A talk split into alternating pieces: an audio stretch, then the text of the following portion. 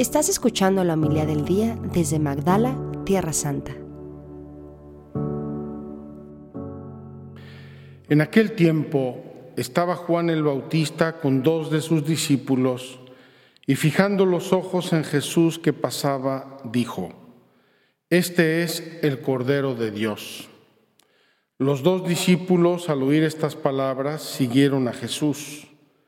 Él se volvió hacia ellos y viendo que lo seguían, les preguntó, ¿qué buscan? Ellos le contestaron, ¿dónde vives, rabí? Rabí significa maestro. Él les dijo, vengan a ver. Fueron pues, vieron dónde vivía y se quedaron con él ese día. Eran como las cuatro de la tarde. Andrés, hermano de Simón Pedro, era uno de los dos que oyeron al que Juan el Bautista decía y siguieron a Jesús. El primero a quien encontró Andrés fue a su hermano Simón y le dijo, hemos encontrado al Mesías, que quiere decir el ungido. Lo llevó a donde estaba Jesús y éste, fijando en él la mirada, le dijo, Tú eres Simón, hijo de Juan, tú te llamarás Kefas, que significa Pedro, es decir, roca. Palabra del Señor. Gloria a ti, Señor Jesús.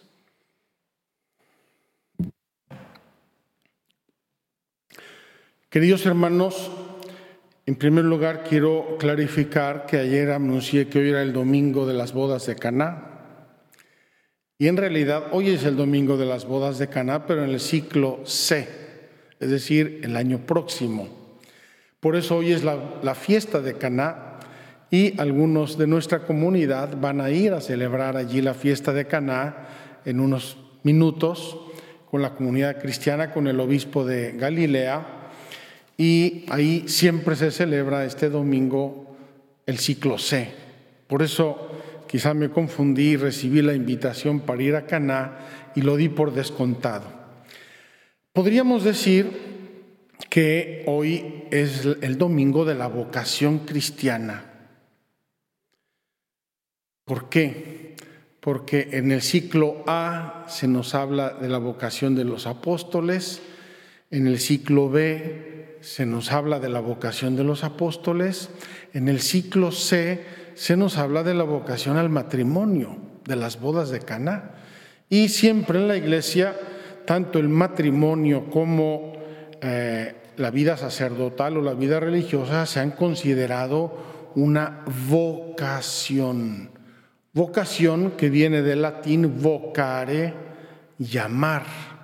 Dios nuestro Señor te llama a vivir una vida eh, de un cierto estilo según el Evangelio. Hecha esta aclaración, quiero hoy comenzar con una eh, anécdota que nos ocurrió aquí y luego paso a la reflexión que quiero comentar el día de hoy, porque en los días pasados ya comentamos la primera lectura y el Evangelio. Entonces hoy quiero centrarme en la segunda lectura. Hace unos días, ya les comenté, el 23 de diciembre, tuvimos en Galilea unas lluvias torrenciales. Yo estaba celebrando aquí la misa a las 3 de la tarde y cuando salí de la sacristía y abrí la puerta y salí, me cayó una cascada de agua del techo. Y entonces dije, ay caramba, esto está serio, hay demasiada lluvia, era una cascada de agua del techo que tiene sus bajadas de agua y sus drenajes. Entonces me fui al frente del hotel y vi que la, calle que llega a Magdala venía cargadísima de agua. Yo dije, Santo Dios, si ustedes siguen nuestra calle hacia arriba, caminan, digamos, en la naturaleza, en la orografía, es un valle muy grande. Entonces dije, si aquí está llegando esta agua ahora y todo este valle está lleno de agua, algo nos va a pasar. Pues dicho y hecho, limpiamos las atarjeas y contenían el agua al inicio. Después de un poco ya las atarjeas no eran suficientes y siguieron a las siguientes atarjeas y las limpiamos corriendo y pero después ya no eran suficientes y siguieron las siguientes y a las siguientes y a las siguientes y acabaron acabó el agua en nuestro sótano. Se nos metió por todos lados, causando unos daños muy serios, afortunadamente solo daños materiales. ¿Qué quiero yo decir con esto? El agua es una criatura de Dios. Es preciosa, es pura, es santa, es inocente. El agua la necesitamos, es uno de los elementos sin los cuales no hay vida. Nosotros podemos dejar de comer 20 días, pero dejar de beber 20 días te mueres. Menos que 20 días. Nos deshidratamos. Nuestro cuerpo es un 70% agua. La naturaleza necesita el agua, si no, no crecen las plantas, no, no pueden subsistir los animales. En fin, el agua es una de las condiciones esenciales de la vida, es una criatura de Dios preciosa, la necesitamos, es maravillosa y la amamos. Yo amo el agua, me encanta beber agua, la disfruto mucho. Pero si el agua es excesiva, nos hace mal. Y si el agua se convierte en un torrente eh, fuera de cauce, causa destrozos, inundaciones, muerte, eh, problemas. ¿Me cachan el ejemplo que estoy diciendo? El agua es maravillosa, la necesitamos, es preciosa, etcétera, etcétera, es una condición sin la cual no podemos vivir, no subsiste la humanidad, etcétera, etcétera. Pero, de más, también es un problema, es un daño y nos puede causar daños terribles, irreparables. Yo sé de gente que ha muerto por beber excesivamente agua. Así como te puedes deshidratar, te puedes hiperhidratar y te mueres. Puedes morir hasta por eso. ¿A qué vengo yo con este, con este ejemplo? Hoy la segunda lectura de eh, la carta de San Pablo a los Corintios nos habla sobre la castidad. O si prefieren, nos habla sobre el sentido, la finalidad y el uso de la sexualidad que es una cosa preciosa, maravillosa, un don de Dios, seguramente de todos los actos que pueda hacer un ser humano, el más noble, el más santo, el más puro, el que más nos asemeja a Dios, es el acto conyugal, porque nos hace co-creadores con Dios nuestro Señor. Dios nuestro Señor quiso regalarnos la posibilidad de crear seres semejantes a nosotros, de multiplicarnos y llenar la tierra, gracias al uso de la sexualidad. Eso fue en la creación. Y en la redención, eh, Jesús elevó la sexualidad todavía a un nivel más hermoso y más alto, inimaginable para nosotros. Estos días que hemos estado hablando del arca de la alianza y del santuario de Dios, y Dios quiso habitar en medio de su pueblo en el arca de la alianza, y hoy San Pablo nos está diciendo, ¿no sabéis que vosotros sois el templo del Espíritu Santo? Y no solamente vosotros, vuestro cuerpo, ¿no saben ustedes que su cuerpo es templo del Espíritu Santo, como nuestro cuerpo es también el templo de nuestro espíritu que le da vida. El ser humano es un compuesto de espíritu y de cuerpo, de alma y de cuerpo. Y ese compuesto, el ser humano, en su cuerpo mismo, por, por nuestro cuerpo que nos hace individuos, es un templo del Espíritu Santo. La lectura de hoy, aunque es breve, es riquísima y es preciosa. Nos da dos o tres notas que nos hacen entender la dignidad del cuerpo. Dice San Pablo, después de la frase inicial que luego voy a comentar, Dios resucitó al Señor y nos resucitará también a nosotros con su poder en el cuerpo. El alma no resucita porque no muere. Muere el cuerpo y el cuerpo va a ser resucitado. El cuerpo del ser humano por la resurrección de Cristo tiene la semilla de la resurrección. ¿No saben ustedes que sus cuerpos son miembros de Cristo? Mi cuerpo es miembro de Cristo, está llamado a una dignidad y a una santidad increíble. Y el que se une al Señor, se une un solo espíritu con Él. Entonces, nuestro cuerpo es templo del Espíritu Santo. Nuestro cuerpo tiene la semilla de la resurrección. Nuestro cuerpo, por nuestro cuerpo, nuestra alma está unida al alma y al espíritu de Cristo. Y todavía dice más. Dice eh, San Pablo, ¿o es que no saben ustedes que su cuerpo es templo del Espíritu Santo? Y termina como una conclusión. Glorifiquen pues a Dios en su cuerpo.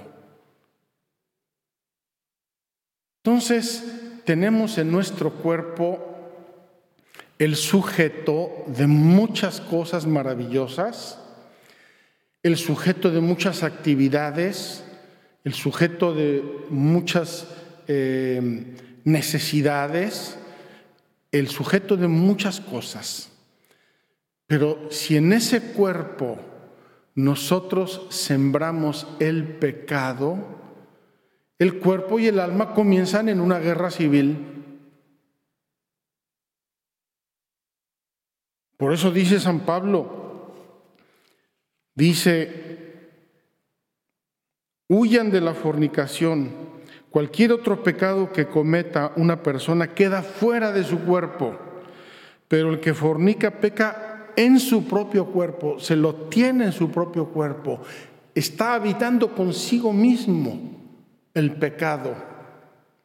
Y entonces comienza una lucha, una guerra, una, una disforia, una, una desenfoque de la persona humana. Lo que pone el orden entre el cuerpo y el alma es la virtud de la castidad, que es el orden en el uso de la sexualidad. Castidad, acuérdense que no es continencia, la continencia es otra cosa. Castidad es el orden en el uso de la sexualidad. El orden con una finalidad, el orden en un modo, en un lugar, en un tiempo, con las personas adecuadas, etcétera, etcétera, etcétera. Si se rompe ese orden, caemos en el pecado. Fíjense qué contradicción. Dije antes que el acto conyugal eh, es el acto seguramente más santo, más noble, más puro, que más nos identifica con Dios. Y puede ser el pecado más terrible, el que más nos daña, si lo hacemos fuera del orden. Por eso hoy San Pablo nos va a decir de dos o tres maneras el cuerpo no es para fornicar.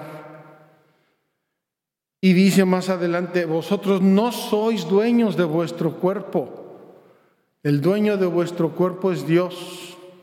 Yo no puedo hacer con mi cuerpo lo que me dé la gana, porque hago, cometo pecados.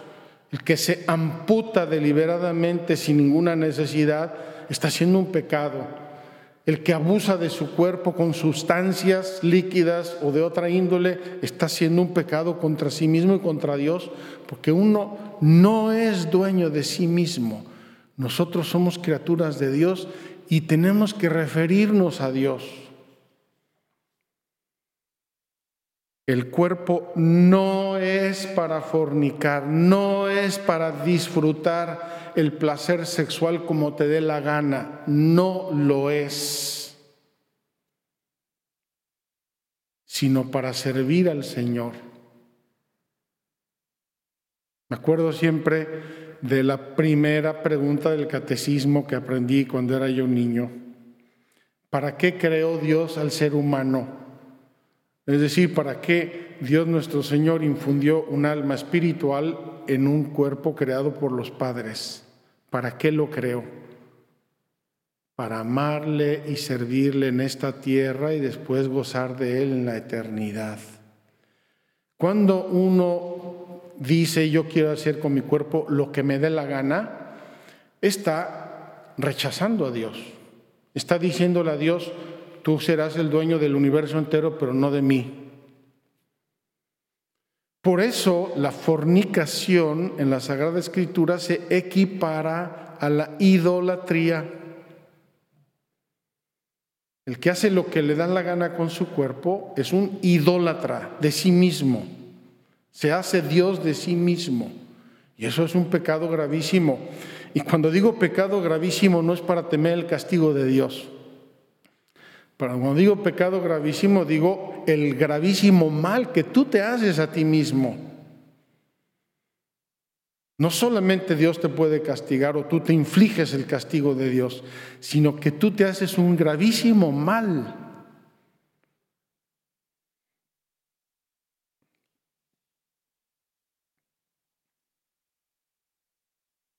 No son ustedes dueños de su propio cuerpo, porque Dios los ha comprado a un precio muy caro. Y termina San Pablo, glorifiquen pues a Dios en su propio cuerpo. Qué hermoso que mi alma dé gloria a Dios en mi individualidad, en mi vida irrepetible, que está significada en mi cuerpo.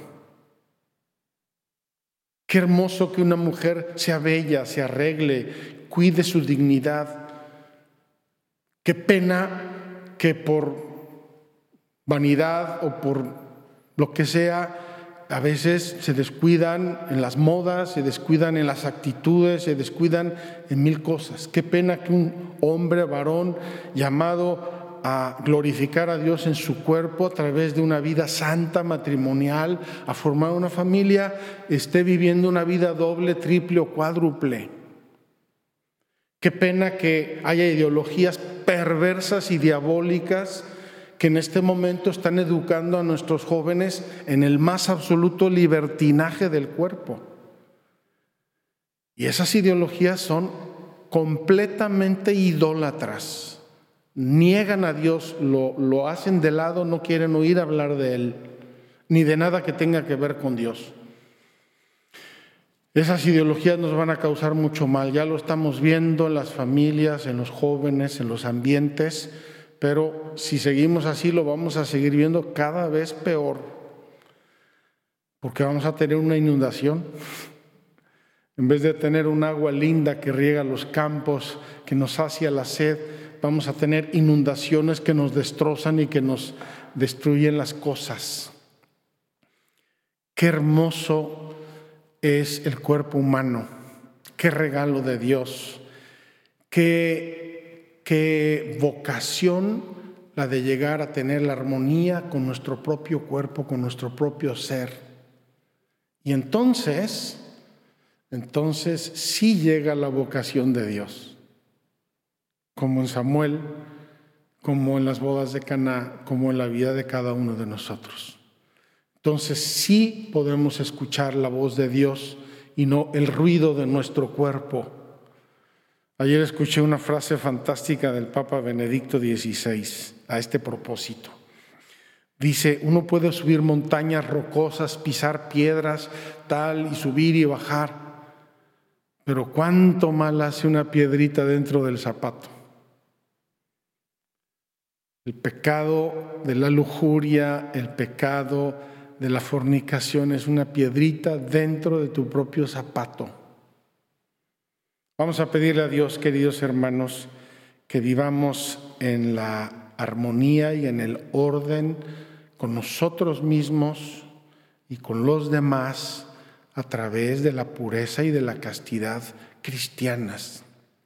Ojalá que se vuelva a predicar eso fuertemente porque el pecado en el campo de la sexualidad lleva a mucho desorden y es, es en cadena. Un pecado lleva a otro, el otro al otro, el otro al otro y destruye a los hombres, destruye las familias y destruye la sociedad. Vamos a predicar y a buscar vivir, dar ejemplo y enseñar estas virtudes cristianas según la palabra de Dios. Que así sea.